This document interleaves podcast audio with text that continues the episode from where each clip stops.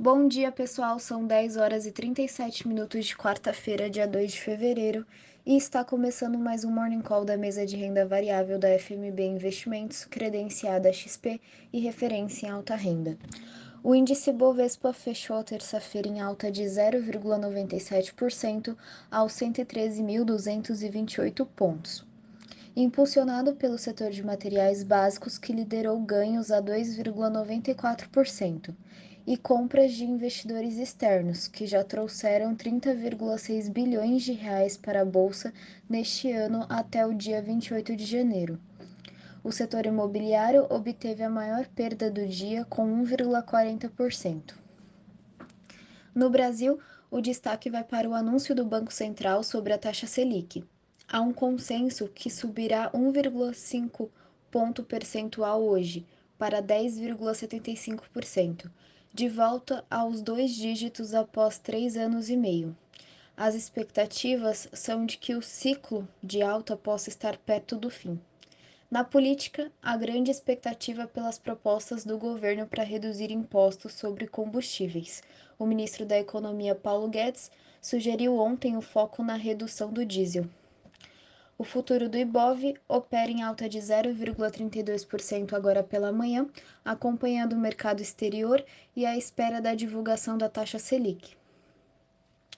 As bolsas americanas abriram fevereiro em movimentação de recuperação.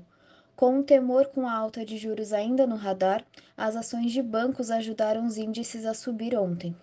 O índice S&P 500 encerrou a terça-feira em alta de 0,69% e a Nasdaq, bolsa de tecnologia dos Estados Unidos, em alta de 0,75%.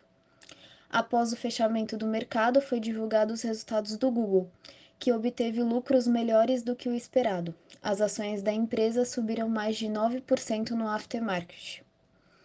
O futuro do S&P opera em alta de 0,74% agora pela manhã, impulsionada pela alta das ações do Google no aftermarket e no pré-mercado. Hoje o Facebook, que agora se chama Meta, divulgará seus resultados trimestrais.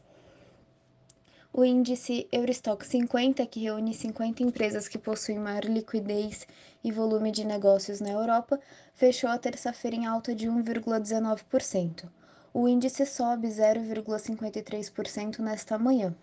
De olho na crise da Ucrânia e na crise de energia na Europa, os fluxos de gás russo que vão para a Alemanha foram interrompidos mais uma vez nessa manhã. Na Ásia, a bolsa japonesa fechou positiva em 1,68%, seguindo o bom desempenho dos Estados Unidos e resultados sólidos, enquanto na China o mercado permaneceu fechado devido ao Ano Novo Lunar. O dólar futuro fechou a terça-feira em queda de 0,76%, negociado a R$ 5,30.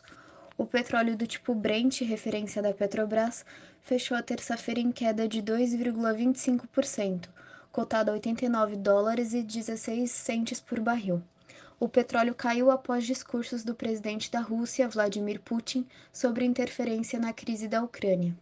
Hoje, a OPEP+, se reúne para decidir sobre o aumento na produção de 400 mil barris por dia de petróleo.